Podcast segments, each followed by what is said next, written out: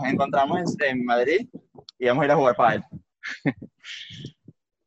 Hola, muy buenos. Yo soy Cristian y estoy en Yansa, aquí. y Bueno, estoy paseando un rato con, con Alima y Cristian. Bienvenidos a Paracer.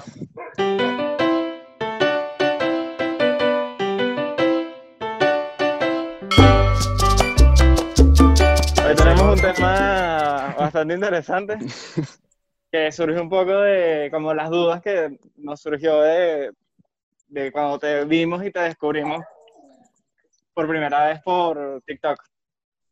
Sí, el tema, lo, lo, nos ven, estábamos como revisando lo que haces un poco, todas las ilustraciones y vimos que tenías un tema, había como un par de videos que hablaban sobre el tema de, de ser artista y de tener como una carrera en el arte. Ok, primero que todo, eh, bueno, yo quisiera que Cristian diese como una pequeña intro de quién es y tal, y, y yo explicar un poco de cómo, cómo nos conocimos. Pero básicamente el tema de hoy va a ser la diferencia entre ser un artista y un emprendedor. Y si son lo mismo o si se puede hacer ambos. Entonces, bueno, me llamo Cristian Esquerrer de primer apellido y por eso mi nombre artístico es Cres, Ah, C-R-E-S.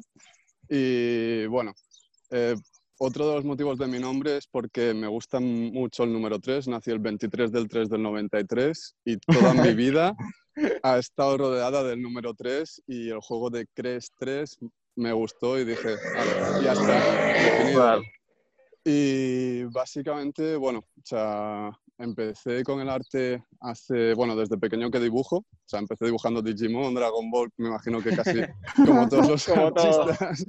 Entonces, eh, luego lo malo, que en la escuela, en la ESO, eh, ya no se hacía la educación de, o sea, la, asignatura de plástica. Y entonces ahí paré de dibujar. Y luego en bachillerato yo quería ser arquitecto, porque me gustaba dibujo técnico. Ah, Y, y al final, bueno, cuando ya estaba haciendo bachillerato tecnológico, porque en mi pueblo, que soy de Puigcerdá, no hay bachillerato artístico, eh, en todas las asignaturas estaba haciendo los apuntes con dibujos por los lados. Entonces dije, creo, creo que me toca hacer otra cosa que no sea arquitectura. Y Ok. entré en un ciclo superior de cómic y bueno, después de tres años que repetí expresamente para hacer en vez de dos años, tres años y Vale. aprovechar al máximo la escuela, eh, salí, empecé a trabajar para ganar algo de dinero de teleoperador, o sea, nada, nada relacionado, pero conseguí sacarme dinero para comprarme una máquina de tatuar y empecé a dedicarme a ello. Y bueno, con el COVID y todo esto, pues he tenido que parar. Entonces ahora he vuelto a la rama de ilustración y cómic.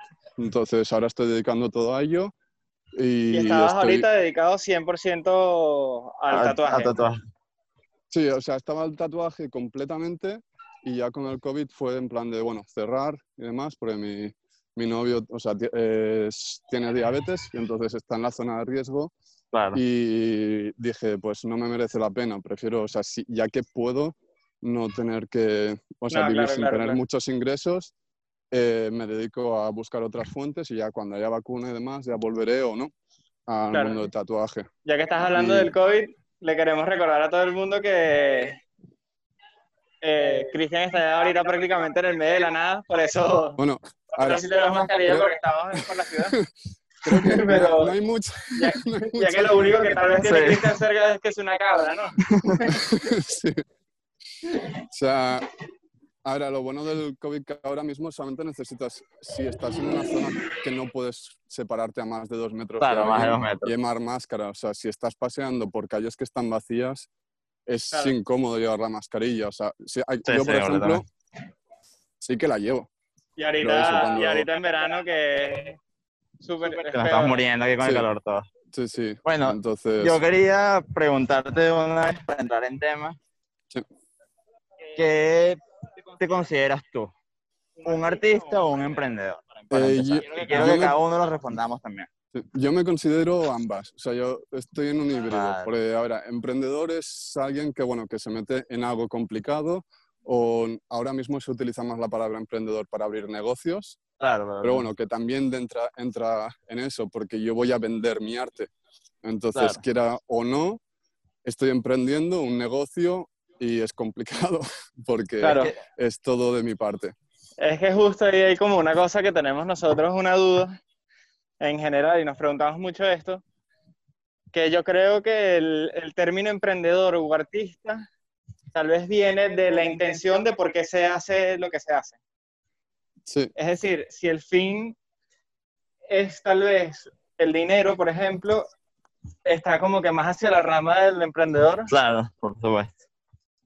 Y si el tema es más expresarte, eh, vas más como hacia el artista, pero no sé si eso sea verdad. Claro, pero es que la cosa, lo, lo que me parece muy difícil del tema es que ambos, o sea, en verdad hay una línea como borrosa entre los dos, porque si te das cuenta, el emprendedor tiene muchas cosas del artista, que es que lo hace porque, porque le nace y lo hace de él, ¿sabes? El Le gusta, emprendedor no quiere tener un jefe, nadie que le diga qué hacer, que eso es muy de artista, pero el artista también quiere como construir esto, como, como, como una cosa seria que te permita vivir, ¿no?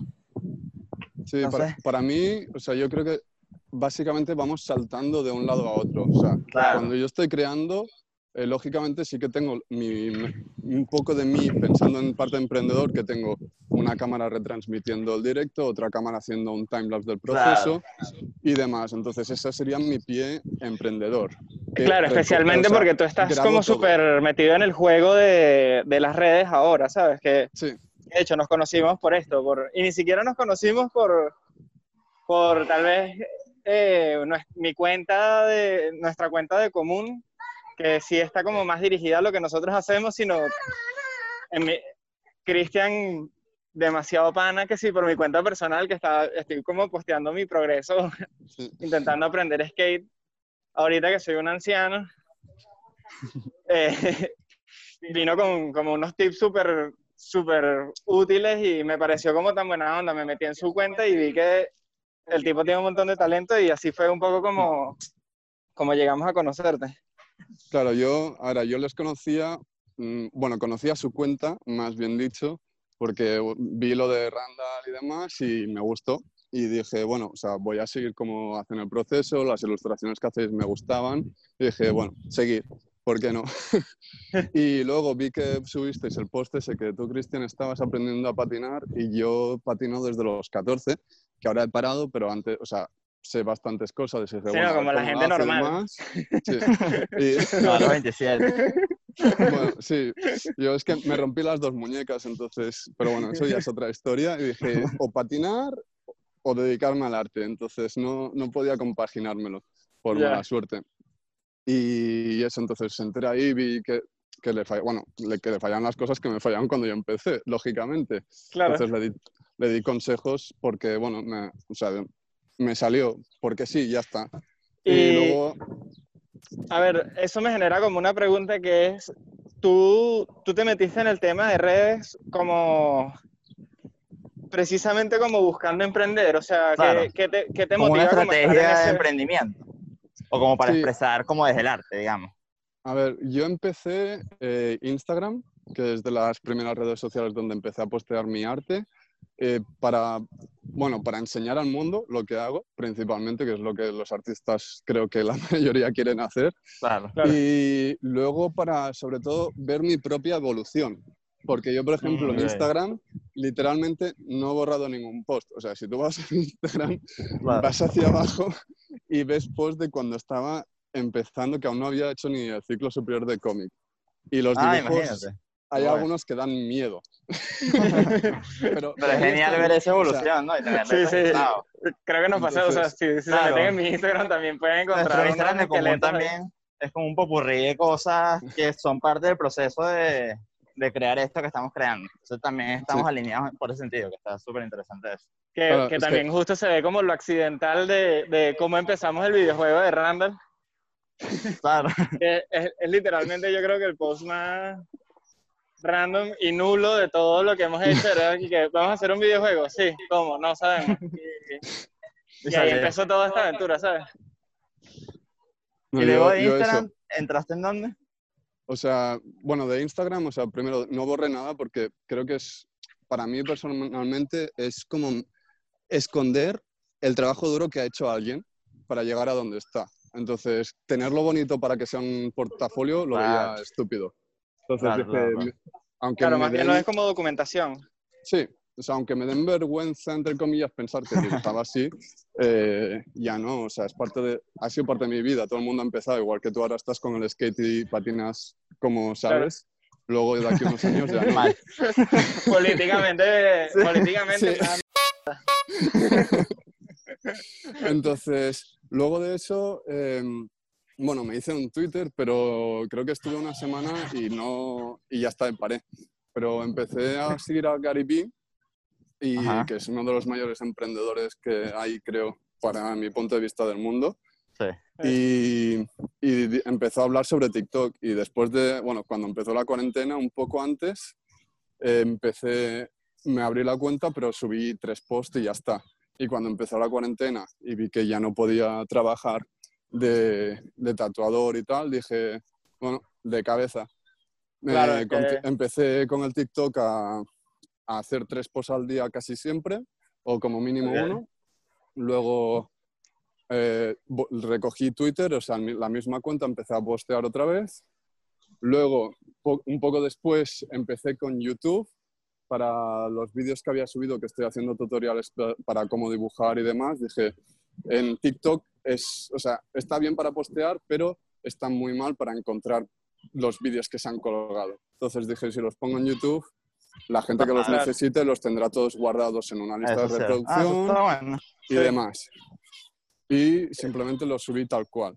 Y luego ya tenía planeado entrar en Twitch, que es la última que me faltaba de red social, creo.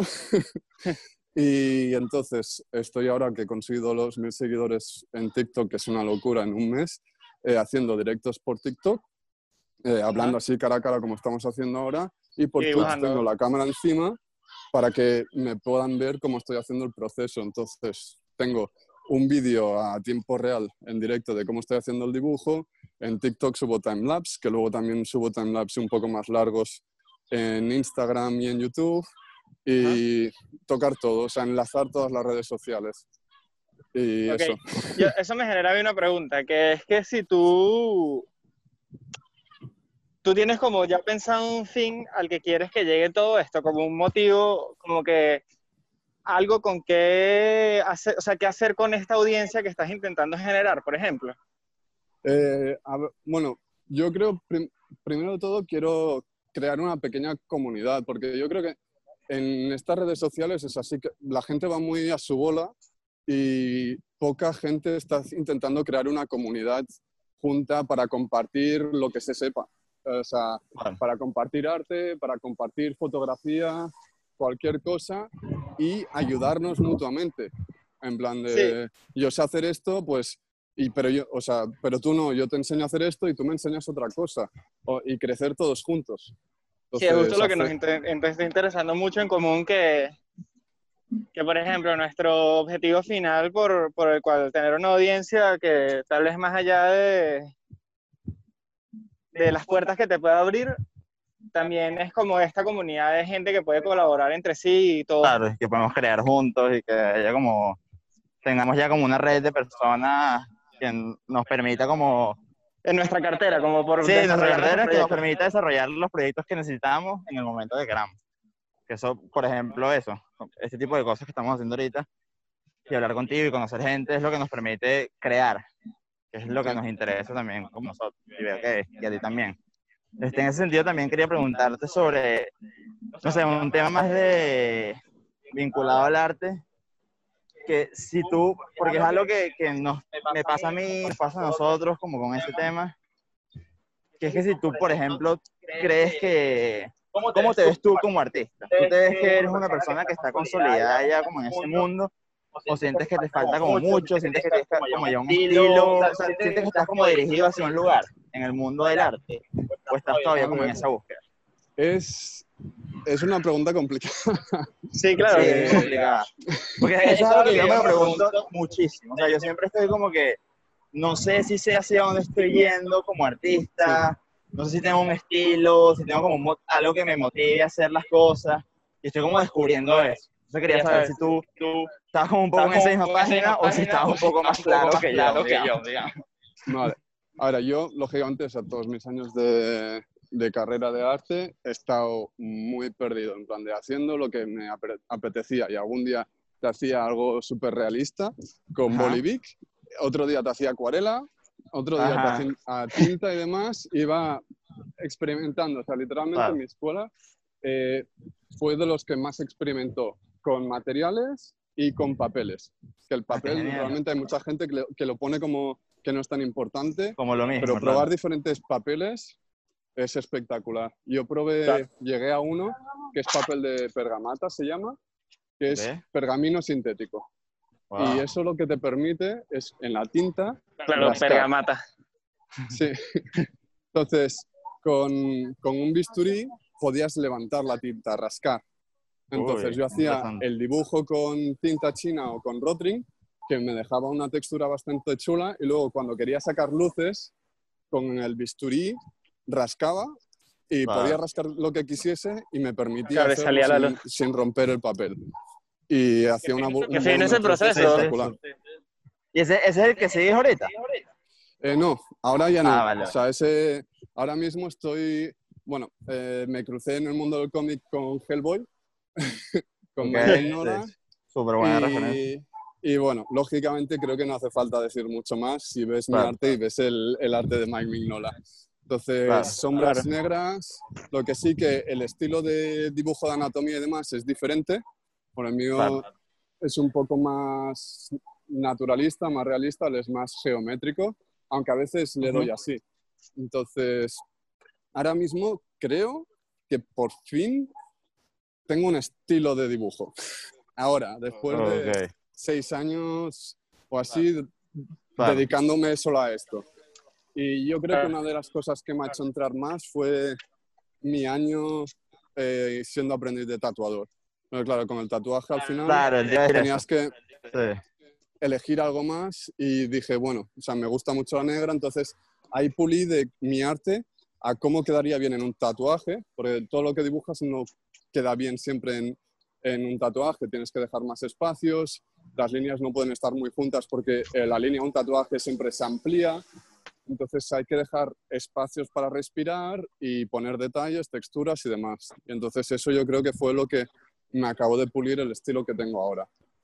Entonces... Vale, y ah, tú, otra cosa que por pasa mucho y conversamos mucho últimamente, más allá del estilo, es también como tener un tema como recurrente en lo que uno hace.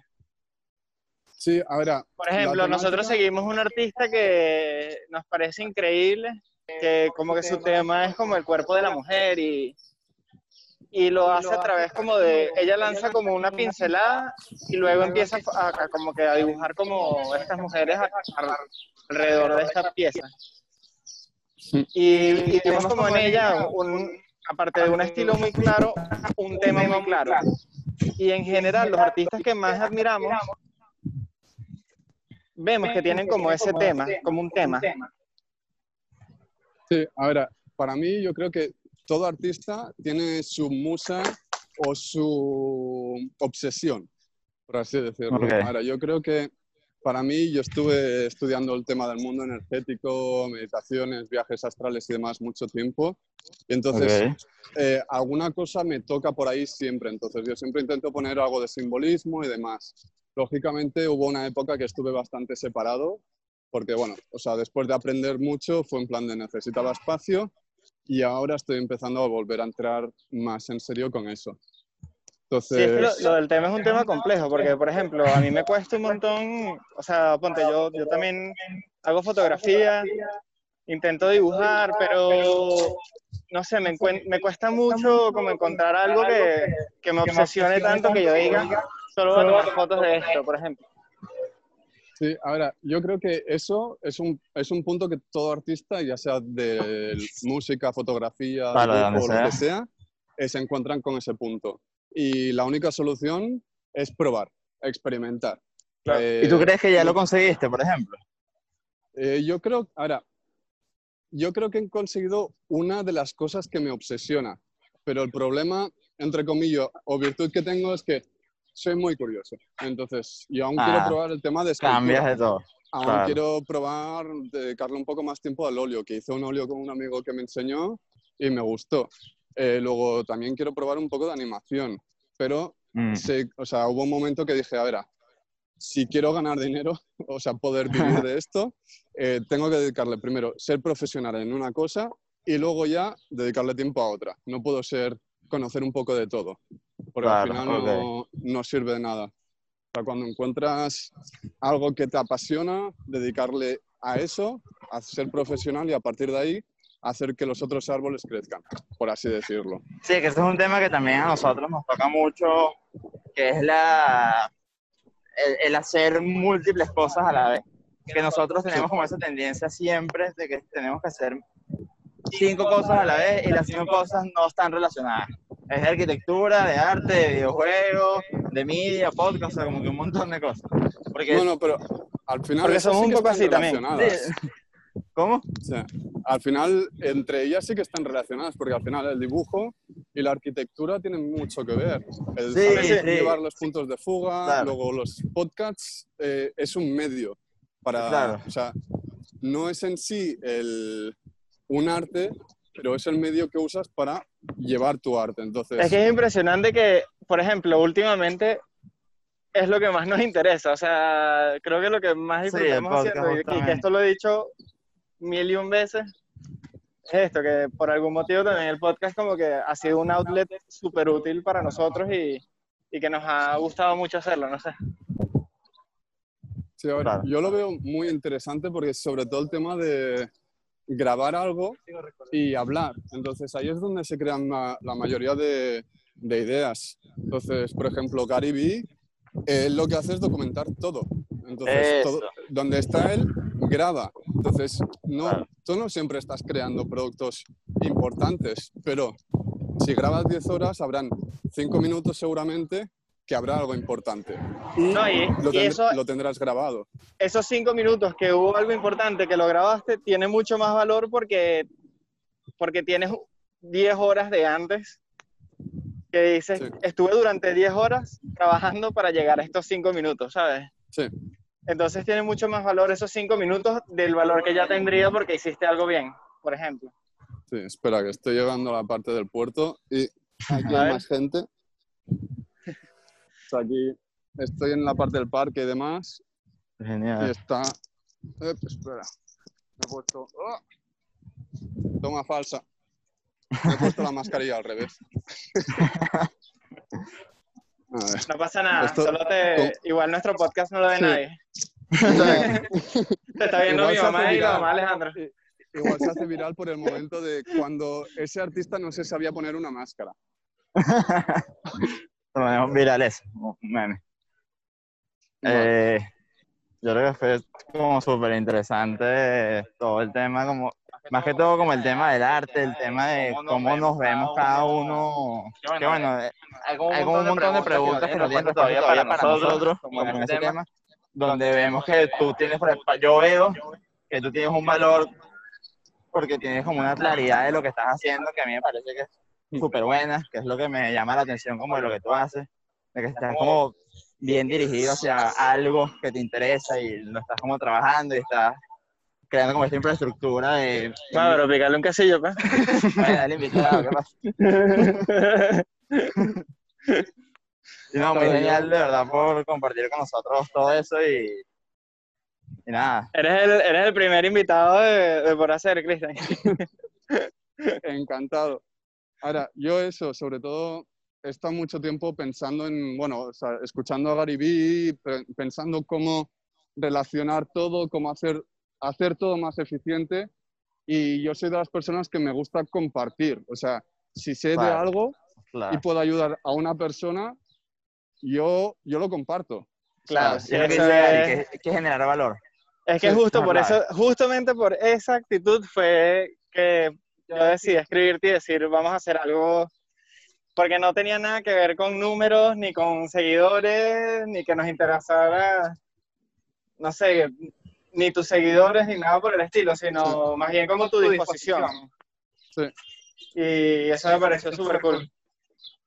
Entonces, bueno, Cristian, eh, lo dejamos hasta aquí y, y quisiera que los que hayan visto hasta ahora nos dejen en los comentarios cómo, va en su proceso, qué, quisieran hacer, qué proyectos quieren, quieren hacer y no sé, ¿a ti qué se te ocurre? No, que sigan a Cristian en todas sus redes, vayan a buscarlo en TikTok, dejaremos en la descripción un montón de links de todo y vayan a verlo porque está genial. Y también, Cristian, que...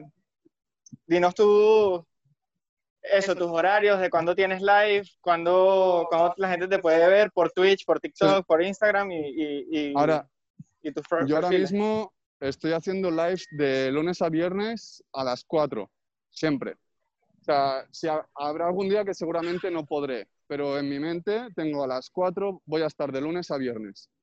Y, o sea, si queréis saber, confirmar si estaré o no, me podéis enviar un mensaje por Instagram, ponerme un comentario en TikTok o lo que sea, que yo intento responder casi siempre rápido. O sea, me gusta, dentro de lo que pueda, interactuar, o sea, interactuar con la comunidad que estoy intentando crear. Por supuesto, y, súper importante. Y lo que intento sobre todo es eh, repartir que lo más importante para mí no es el resultado final de lo que estéis haciendo, sino disfrutar del proceso. Es. Eso es, o sea, si no disfrutas del proceso, piensa por qué no y cámbialo. Ya sea dibujando, ya sea lo que sea. O sea, haciendo fotografía o cualquier otra cosa. Qué fino.